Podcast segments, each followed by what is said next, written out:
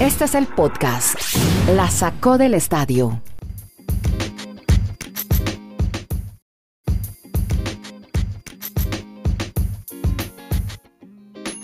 Episodio 226, hoy es 20 de mayo. Estamos en este Geopodcast de por streaming originando desde Chile, que hoy está en día festivo. Hoy se celebra el Día de las Glorias Navales. El general Arturo Prat, la Guerra del Pacífico. Hoy se está conmemorando festivo. No se trabaja hoy. Bueno, igual en cuarentena parece que si se trabajara o no se trabajara es lo mismo. Así que los estamos saludando desde Chile. Ya mismo me voy para Estados Unidos, por eso digo Geopodcast. Allá está en Connecticut Kenneth Garay. Después estará Dani Marulanda desde el municipio del Retiro, en Antioquia, Colombia.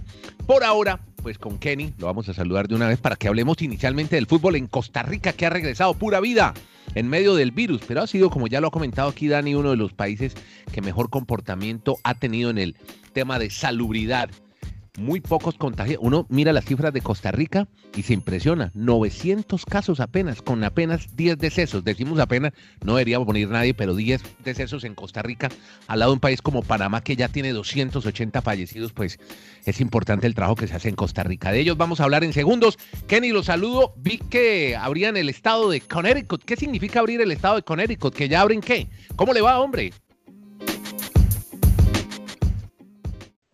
¿Cómo le va, don Andrés? Son cuatro fases. Primero que todo, qué bueno que usted lo dice, pero evidentemente es hora inclusive de no clarificarlo más. Cada vez que hablamos de una buena cifra, no estamos diciendo que ningún fallecido eh, sea para celebrar, ni mucho menos. Eh, o sea, lo ideal hubiese sido que no muriera nadie, pero evidentemente, de la manera como va el mundo, pues hombre, tenemos que decir que las cifras fueron muy bajas en Costa Rica. ¿Qué significa fase 1, Andrés?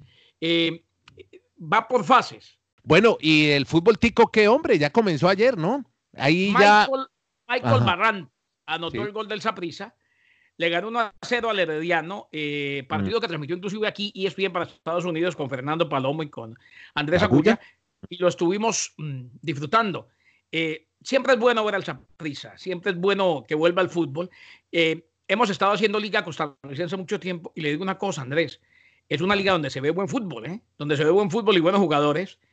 Eh, precisamente ahora estábamos hablando de Costa Rica con Andrés, que me recomendó un podcast a, Dani y a mí, del profe Guimaraes y de Celso, su hijo. Uy, sí, sí, de una vez, mire, de una vez se los voy a recomendar, escúchelo, es una maravilla. Ayer estuve oyendo un capítulo y le oí a Casale que me lo recomendó. Celso y Guima se llama. Una conversación entre Celso y Guima. Celso es el hijo de Guimaraes, ¿ustedes sabían eso? Celso Borges, que está jugando en el fútbol. Borges, es que acuérdense que en Brasil, o, los los ascendentes de brasileños, eh, prácticamente escogen su apellido. Claro. O sea, eh, en Brasil muchos tienen como primer apellido el de la mamá. De hecho, Guimaraes es, es, Borges. Algo que muchos no sabían en Colombia. Dani, ¿usted sabía que él no es Guimaraes, sino Borges? El profesor Guimaraes, el técnico de América. Él es el segundo apellido. Él es, Borges, Guimaraes. Lo que pasa es que en Costa Rica le decían Guima.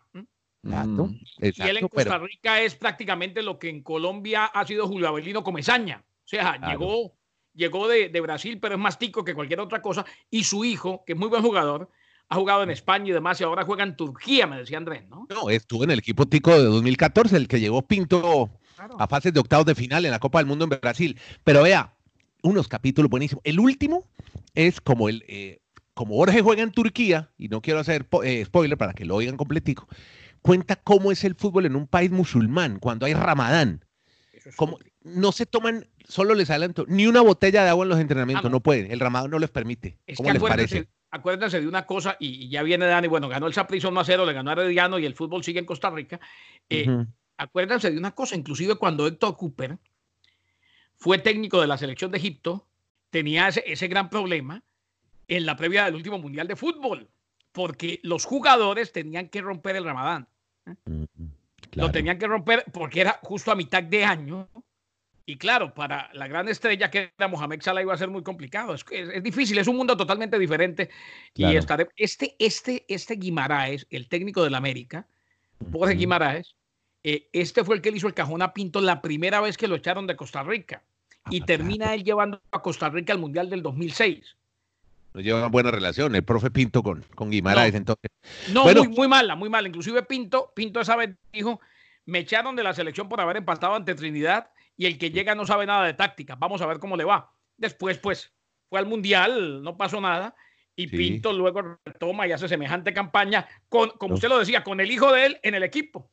Bueno, vamos a saludar, hombre, Kenny, a Dani, que está un poquito más al, al sur suyo y al norte mío, en la mitad, en el trópico colombiano, en esa delicia que se llama El Retiro Antioquia, donde tiene su campo de golf, allá está Dani Marulanda. Él la otra vez le dije, no, aquí motilando. Y yo, ah, Dani se está motilando. No, pues estaba motilando, era el campo de golf. Hombre, Dani, ¿cómo anda? ¿Cómo está? ¿Cómo está usted? Y hábleme más del fútbol tico, usted que le encantan las ligas, podríamos decir, emergentes, no, no, no. No, es una liga importante, ¿no? Es una liga. Sí, es, más, eh, es, más, el Saprisas como el Real Madrid de Centroamérica, más o menos. Exactamente. ¿Cómo está, hombre Marulo, allá en Antioquia, Colombia? ¿Qué tal, Andrés? Abrazos para usted, para quienes, para todos nuestros oyentes. Pues sí, por aquí motilando más el campo, porque todavía nosotros no podemos tener tanta relación con las personas acá en este municipio. Motilar, de, una vez, como nos oyen en otros países, incluido Irlanda, motilar igual a cortar, ¿no? Sí, que es muy paisa, ese, motilar es muy, muy paisa. Sí. Es guadañar, para decirlo en más términos más campesinos. No, más, hombre.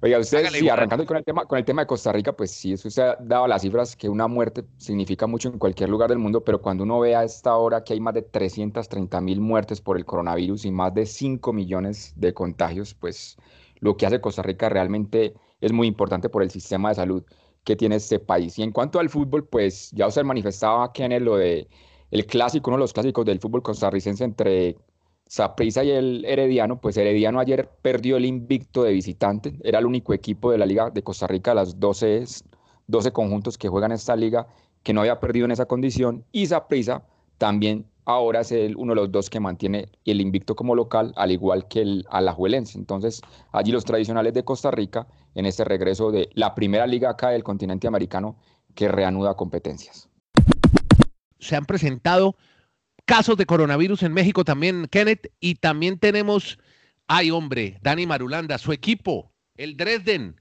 cuarto mm. caso de coronavirus, hombre. Ese sí ya se va para la cuarta, que se la pela o no. Eso cada vez le da uno más suspicacia, reitero. El equipo que está de último en la segunda división de Alemania y es el único que se contagia y cada vez aparecen más situaciones. A mí sí me, llama, mucho la atención eh, esa vaina, como dicen. ¿Y cómo lo de México, hombre, Garay? ¿Qué es lo que está pasando? Ocho casos positivos en el Santos Laguna, el equipo de la comarca lagunera. Eh, y claro, pues se va a hacer un procedimiento muy parecido al que se está haciendo en Alemania. Se les hace con más frecuencia los exámenes y demás hasta que den, hasta que den negativo en un par de ocasiones. Pero más allá de eso, eh, ocho casos es, es noticia, pero más expectativa es lo que se viene mañana. ¿Se acuerdan que ayer les dijimos que el miércoles era vital? Bueno, esa reunión se pospuso. Ahora, mañana se definiría si hay o no torneo. Pero, por ejemplo, y Dani no me deja mentir, ya le dijeron a los equipos del DF, que eran los, uno, los dos grandes focos de coronavirus son la frontera y el DF. Eh, la frontera donde juega Cholo de Tijuana y el DF donde juega Cruz Azul, donde juega Pumas, donde juega la América. Pero ya les dieron eh, una autorización como para jugar sin público y eso sería como una luz verde, ¿no, Marulo? Y es que hay mucha presión Andrés Kenneth, oyentes de las televisoras, como dicen en los mexicanos. El, el monopolio, el que siempre hemos hablado en este podcast. Sí, en un principio estaban aparentemente dispuestos a decir, no, no hay manera de continuar, pero le estaban presentando un plan a la Organización de Salud de México y que ellos les dijeran más o menos qué fechas se podían establecer horarios o fechas de entrenamiento, abrir estadios. Y como está diciendo Kenneth, el tema que en Ciudad de México, el América, el Cruz Azul, el Pumas, tengan la opción a partir de, de junio o de julio empezar a hacer prácticas, pues eso daría otra visión para que continúe la liga. Pero ahí sigue las reuniones y obviamente como estaba manifestando que es la expectativa de si se va a continuar la liga mexicana. Bueno, Dani, usted me tiene un par de historias buenísimas de NFL y vamos eh, por orden, antes comentarles que eh, la viceministra del Deporte en Colombia ha anunciado que posiblemente el fútbol en ese país se reanude en septiembre. Y ya la UEFA está hablando también de la posibilidad de que el fútbol, por lo menos los torneos, lo que queda de Champions, también se juegue para septiembre. Así que todavía tendremos abstinencia, tanto en Colombia como en Europa, de fútbol. Eh, hombre, historias de NFL muy bacanas, muy buenas para contar en este podcast. Primero que ya se reabren los campos, ¿no? Sí, ya incluso hay ocho equipos oficialmente han anunciado como los Dallas Cowboys, los Texans, los Falcons, incluso Jerry Jones, que es uno de los jefes de jefes de, todos los propietarios de, la NFL, mostró al ingresar a la sede de los Dallas, su oficina, como para empezar a abrir eso. Obviamente todavía no hay trabajo con jugadores ni entrenadores, pero bueno, ya por lo menos el primer paso de abrir algunas franquicias en los estados que dieron los permisos oficiales en, los temas de salud. ¿Qué le pasó a un jugador, en, eh, jugador de la NFL en las calles de Miami? Bueno, él se llama Chad Johnson. Fue muy conocido, que usted lo recuerda como 8-5, porque él jugaba con el número 85 y hacía allí las, el, o el símil con, como se dice en español, esos números. Él siempre ha estado en la comunidad de Miami y como se reabrió durante esta semana en Florida algunos restaurantes, pues a uno de los que él acostumbra a ir, llamado Havanas, si, el nombre no, me falla la memoria. Es, muy rico, eh, venden buen patagón ahí, buena, buena comidita cubana, un poco caribe, ¿no, Kenny? que eh, alguna vez fue a La Habana, ¿no? Sí, venden, venden bastante. Eh, acuérdese que yo fui, el rey del intercambio, yo fui el rey del intercambio en, Miami mucho tiempo. Venden ropa vieja, venden mm. rabo encendido, moros y cristianos. Platanito, frito, eh, moros y cristianos con gris. Eso es delicioso, eso es delicioso. bueno, eh, todos esos le sirvieron entonces al amigo Chad Johnson o 85. y en el momento en que, bueno, señor la cuenta, le lleva la tarjeta de crédito y en el ticket o en ese papelito, el registro era por 37 dólares con 40 centavos. Y él escribe cárguemelo por mil dólares 37, 40 centavos. Y él escribe allí, espero que esto sea una ayuda para todos los meseros, porque estoy feliz de que hayan reabierto después de la pandemia. Así dicen el papelito y les dio un tip de mil dólares entonces a la gente que labora en ese restaurante. Muy bien. No le fue, no le, no, oiga, muy generoso el, este 8-5. Pero otro jugador de la NFL, oiga, con estos tipos sí nos están haciendo el podcast, ¿no? Con sus historias, sus desventuras, ¿no? Otro otro jugador de la NFL tuvo su aventura en un avión con un tapabocas y una zafata. ¿Cómo fue la historia, Kenny? Lo que pasa, don Andrés, bueno, en este momento está demandando a la aerolínea United por un vuelo eh, el mes pasado entre Los Ángeles y Newark, New Jersey. Eh, un viaje larguito, ¿no, compañeros? Dice Marulo que en un vuelo de esos pasa cualquier cosa. De, 7, 8 horas, dígamelo a mí, de 7, 8 horas pasan tantas cosas en un vuelo. Eh, Resulta que, de acuerdo a la demanda, el jugador y otro pasajero en la misma hilera hicieron cuatro veces o se quejaron en cuatro ocasiones que la dama que estaba con ellos en la hilera estaba acosándolo sexualmente. ¿Cómo? Eh, antes de que. Una, pasajera. Una pasajera, antes de que la mudaran o de que la pasaran, la transfirieran a otra hilera.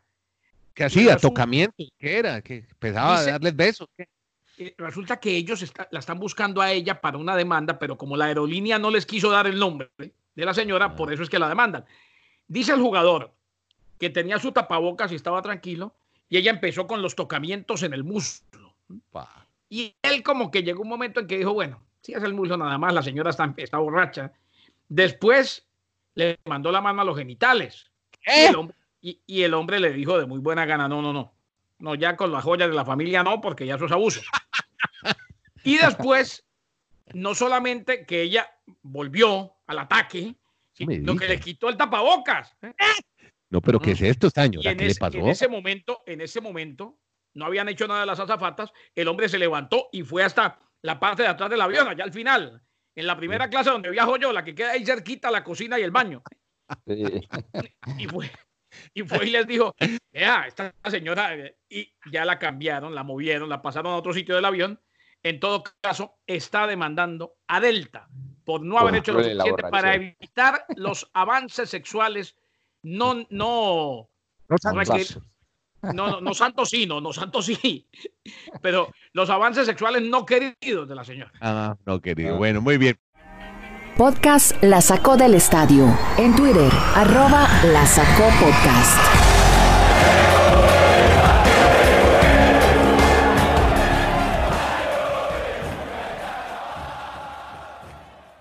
De NBA ahí, oiga, yo recuerdo, mi papá Julio me llevaba cuando era niño a ver una película, no sé si ustedes la vieron, Sports Goofy, que era Tribilín enseñando todos los deportes, Sports Goofy, nos llevaba Alejandro y a mí a ver cine y veamos esa película y era Tribilín, de ah, su manera muy particular, enseñando todo lo Pues, ¿cómo les parece que Tribilín, que es un personaje de Disney, ahora se va a quedar con la NBA?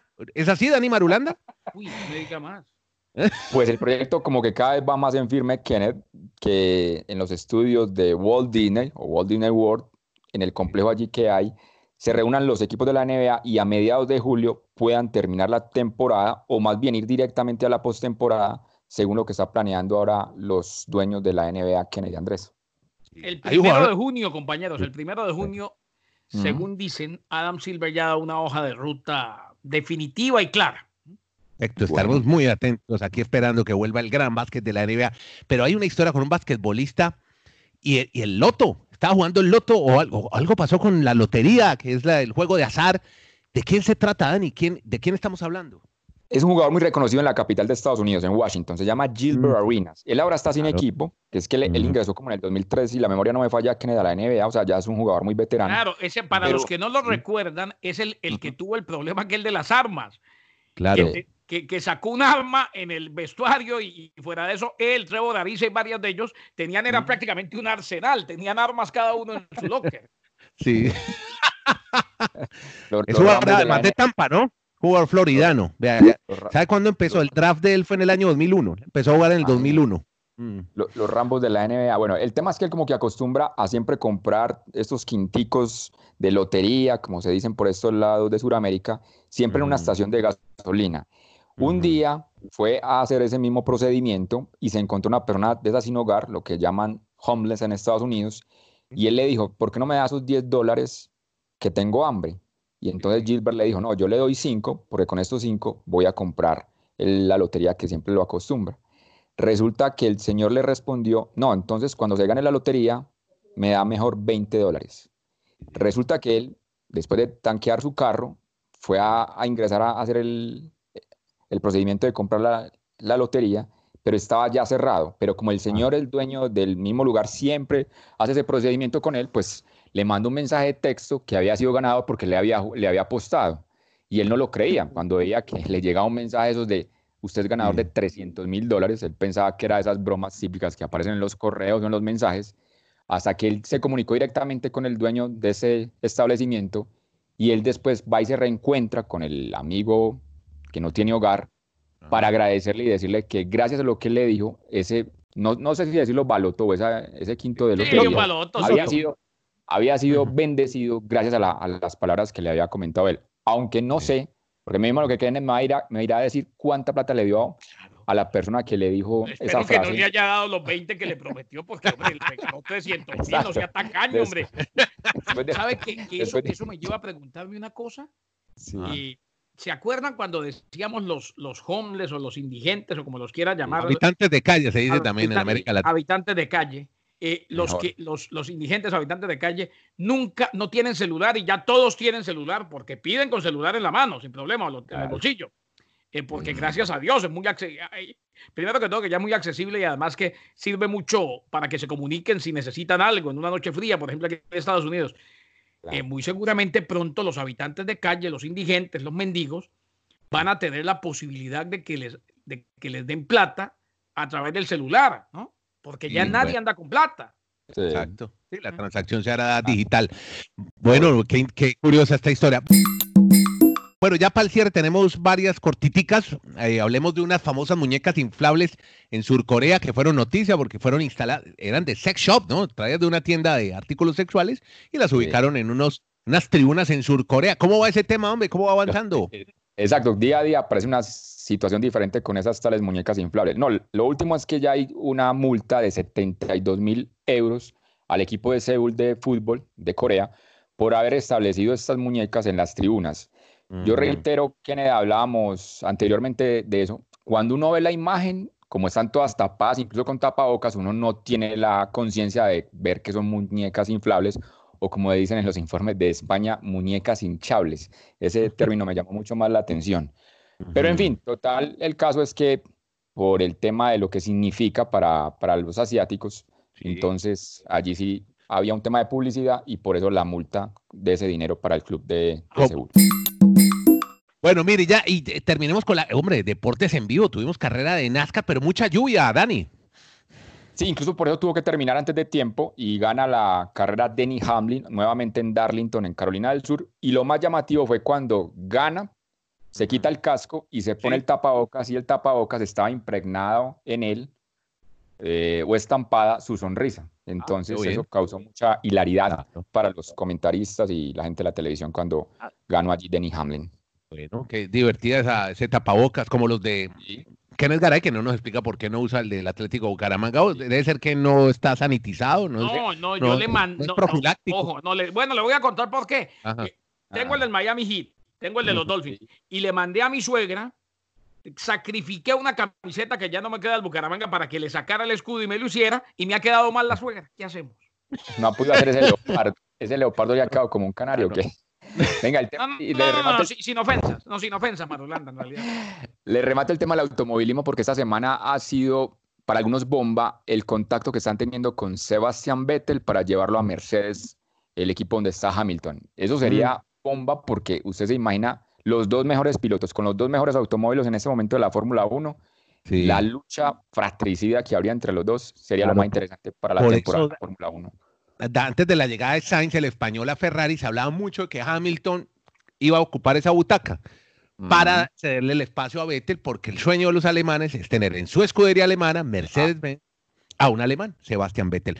Bueno, así llegamos, a, pero no se dio. Al final se va el español Sainz a correr con Leclerc en Ferrari esta temporada. Bueno, muchas gracias a todos, primero por oírnos, por escucharnos, suscribir, compartir, pasar la bola. El episodio de ayer, no se lo pierdan, conversación sabrosa, deliciosa con el embajador de Colombia en Washington, gran fanático de los equipos de Kansas City. Óigala, habla de fútbol americano y con mucha destreza y mucho conocimiento. Francisco Santos Calderón es el episodio 125, el anterior a esto. Lo encuentra en la misma plataforma en donde usted ingrese, Google Podcast, Apple Podcast, Spotify, Spreaker, ahí estamos en todas, con Kenneth Garay, Dani Marulanda, Kenneth está en Estados Unidos, Dani en Colombia, y este servidor, amigo Andrés Nieto Molina, que les habla desde Santiago de Chile. Muchas gracias.